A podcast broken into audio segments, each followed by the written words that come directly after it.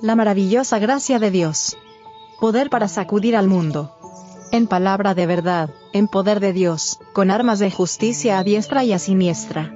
Segunda de Corintios 6, verso 7. Los discípulos cumplieron la comisión que Cristo les dio. A medida que esos mensajeros de la cruz salían a proclamar el Evangelio, se manifestaba tal revelación de la gloria de Dios como nunca antes habían visto los mortales. Por medio de la cooperación del Espíritu Divino, los apóstoles realizaron una obra que conmovió al mundo. El Evangelio fue llevado a toda nación en una sola generación.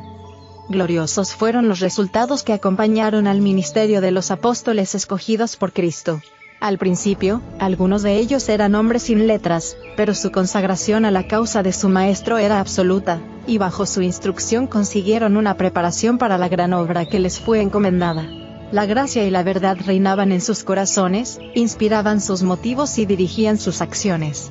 Sus vidas estaban escondidas con Cristo en Dios, el yo se perdía de vista, sumergido en las profundidades del amor infinito. Jesucristo, sabiduría y poder de Dios, era el tema de todo discurso.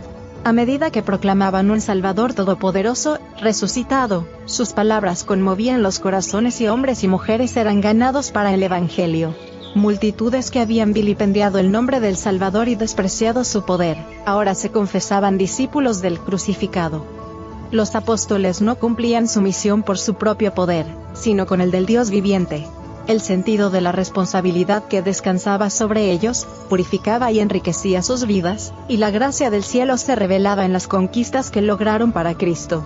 Con el poder de la omnipotencia, Dios obraba por intermedio de ellos para hacer triunfar el Evangelio. Los Hechos de los Apóstoles. Páginas 474 y 475. Así como Cristo envió a sus discípulos, envía hoy a los miembros de su iglesia. El mismo poder que los apóstoles tuvieron es para ellos. Si desean hacer de Dios su fuerza, Él obrará con ellos, y no trabajarán en vano. Comprendan que la obra en la cual están empeñados es una sobre la cual el Señor ha puesto su sello. Nos envía a seguir anunciando las palabras que nos ha dado, sintiendo su toque santo sobre nuestros labios. Ibid. Página 479.